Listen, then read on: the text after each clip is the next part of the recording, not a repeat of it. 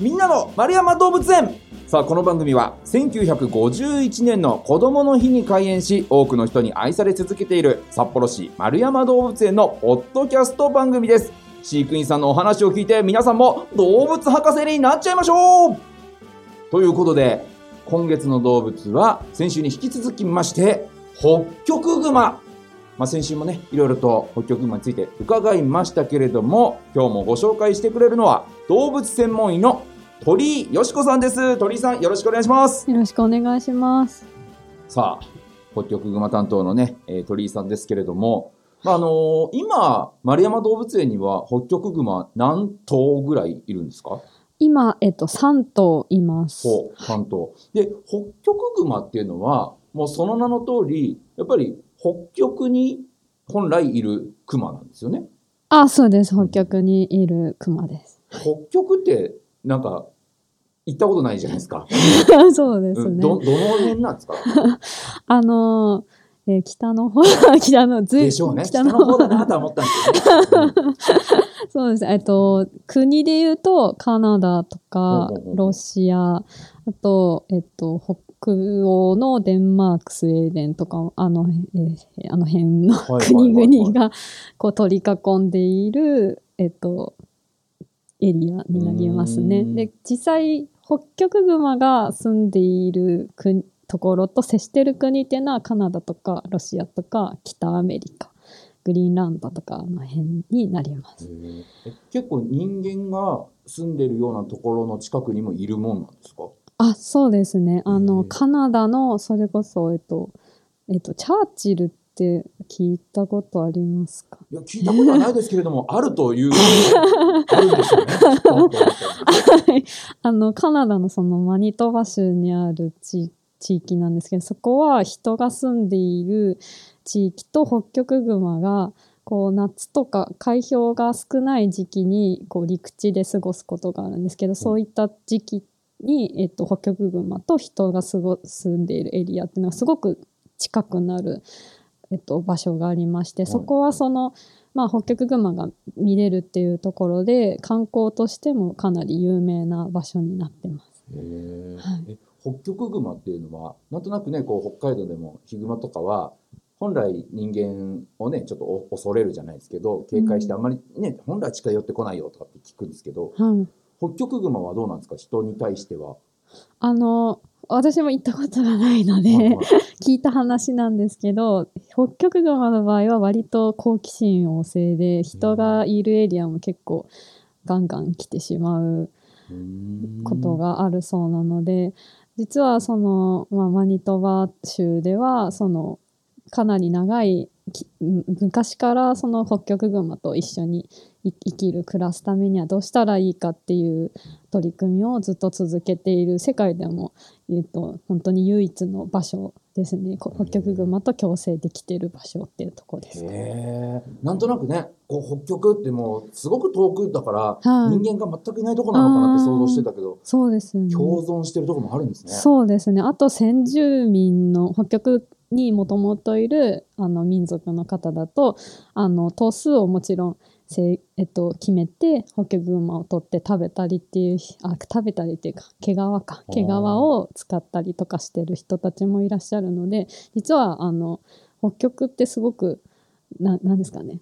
こう動物しかいないなんか何にもないととところって思われるかもしれないんですけど実は人も住んでいてあのまあそうですね。人と動物が一緒に暮らしているような地域私たちと私たちとヒグマとあんまり変わらない関係を続けているかな続けている地域でもあるんですよね。なんで少しもう少し身近に皆さん思っていただけるといいなっていつも思っています。でこうね人に対してもすごく好奇心旺盛っておっしゃってましたけど、はい、やっぱりこう鳥居さんに対しても結構懐いてるもんなんですか？ああ私たちが動物専門医がこう普段あの飼育管理してて懐いてるっていう感覚はないですね。あのただ彼らは私たちは認識してあの日々毎日来て餌とかこう何かしら接触してくる人っていうふうには認識はしてると思うんですよね。なのでお客さんとは違うリアクションはもちろんしてくれるんですけどそれはあの懐いてるっていうわけではないなっていうふうには思っています。ご飯持ってきてくれる人だと そうですね。どっちかって言ったらそっちかね。都合のいい人ね。ちょっと悲しいですけど。えでも認識されてるっていうのはねそうですうん、日々ね。接してるからこそというところで、はじゃあお客さんとは全く別で捉そうえるんでですね。すね。はい。へーでこう丸山動物園ねこの北極熊館というのがあるんですもんね。あ、そうですね。はい。と2018年にああのオープンした新しい比較的新しい施設ですね。はい。この北極熊館はどういう特徴のところなんですか？あの先ほど話にも出たんですけどカナダのマニトバ州でその北極熊と一緒に暮ら共に生きるためにあの、まあ、取り組みされてる一つが、まあ、野生の北極熊がこう街に出てきてしまった時に一時的にこう保管したりとかするのにする施設があるんですけども、まあ、そこで培われた飼育管理の技術だったり基準っていうものをあのこの北極熊館では取り入れてであの国際的な基準にのっとったあの施設になるのでかなりあのメインの展示場がひ広くてで土だったりメインのと床面が土だったりして、うん。コンクリートとかあまり使ってない割と自然に近い、あの、えー、と展示場っていう風になっています。あと深いプープールがあるので、うん。あの深さ3.7メートルぐらいあるんですけどそういった深いプールの中でホキャクグマが泳いでるのをトンネルからお客さんが見れるっていう風に、はいはいはい。あの工夫もされています。うん。え深さの話出ましたけど北極熊ってやっぱ間近で見てないからはい、どんくらいの大きさなんですか？ああそうですね。あの立ち上がるとだいたい2メートルちょっとぐらいでオスになるとおそらく3メートルぐらいはあ。あるんですけどもうん。かなり大きいですかね。うはい。んでこの今回のテーマねちょっと気になるところですけどもよく聞く話ですが、北極熊の繁殖って難しいの、こちらをちょっとテーマでお聞きしたいんですけどはい。なんかねすごく丸山動物園でもはい。すごく珍しいよとかってよくニュースで見たりもしたんですけど、珍しいもんなんですか？そうですね。とっても難しいんですね。と特に飼育している北極熊の繁殖はすごく難しいっていうふうに言われています。え何が難しいんですか？えっとまずですね初めに あのオスと自然界でオスとメスが出会ってオスが発情あのその繁殖に適した時期に時期のメスをこう見つけてっていうのができるんですけど、はい。動物園だとあのもう飼われてるオスとメスしか選択肢がなくて、うん相性っていうのを考えるのがとても難しいんですよね。はあ実は動物の相性もとっても重要なのでオスがこのメスはあんまりっていう場合は。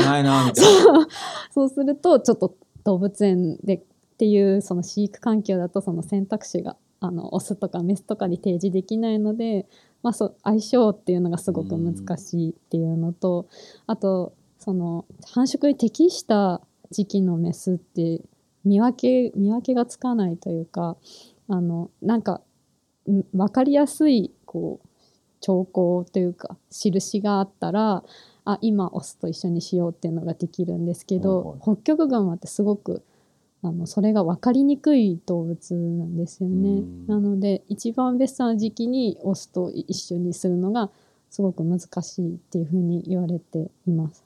じゃあそこを見分けてこ今だっていうのをはい。タイミング見計らうのが鳥居さんのあ、そうです。我々。腕の見せ所ってことですね。そうなんです。動物専門員の仕事の一つですなね。るほど。まあそれだけ難しい中ではい。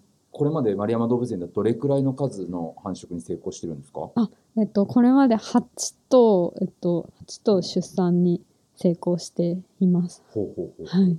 えその8頭成功してるというのは全国的に見てもはい相当すごいことなんですか、そうですね。今のところ記録では、8頭こう無事に生まれて育ったっていうのは、うんと、日本でただ一つだけ。ナンバーワンそうですね。えー、すごいえ今日本全体ではこうどれくらいのホッキョクグマがいるものなんですか？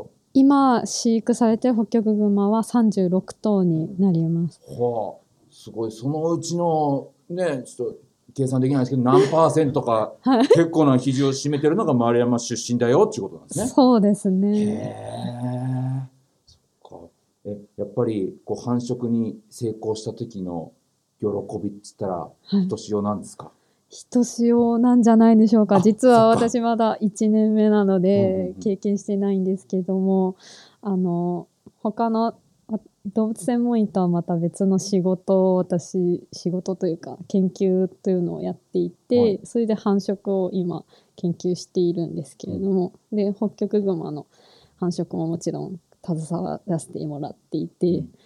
毎回毎回こう生まれろ生まれろ って思ってるんですけど、うん。実際あの生まれたんですけど死産だったことがありまして、まあ、その時は生まれたことにすごく、まあ嬉しかったのうんで、うん。きっとこういう経験をこれからできるんだろうなと思って楽しみにしています。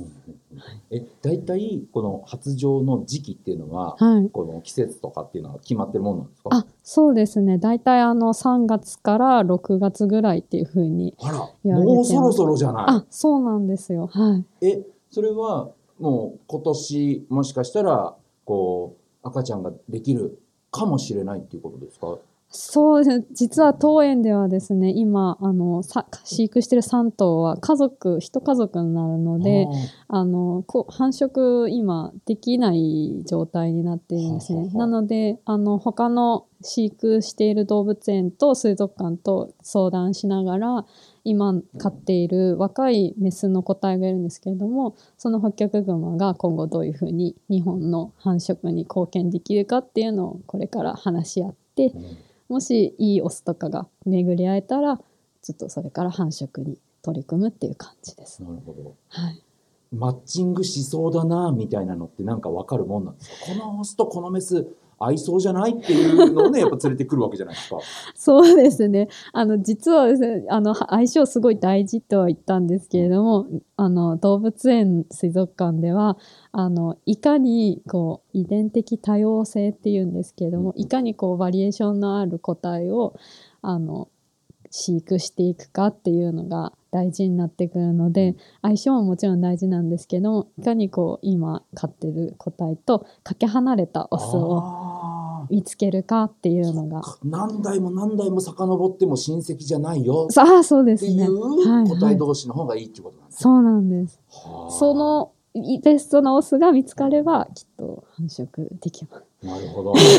ちょっとね、今後が楽しみですそよね。うですね。はうん、いずれまた丸山動物園でもい。はい。新しいホッキョクグマの赤ちゃんかっていう話題ね、あ、はい。はいそうですね。楽しみにしております。頑張ります。はい。さあ、ということで今日はね、ホッキョクグマの繁殖について伺いました。ね、丸山動物園の人気者ホッキョクグマ、また未来で新しい命が増えるかもしれないよということですよね。さあ、丸山動物園のホームページでは、日々の動物の様子やイベント情報も紹介しています。ぜひチェックしてみてください。ということで、このお時間は、ホッキョクグマについて動物専門員、堀井よしこさんにお話伺いました。ありがとうございました。ありがとうございました。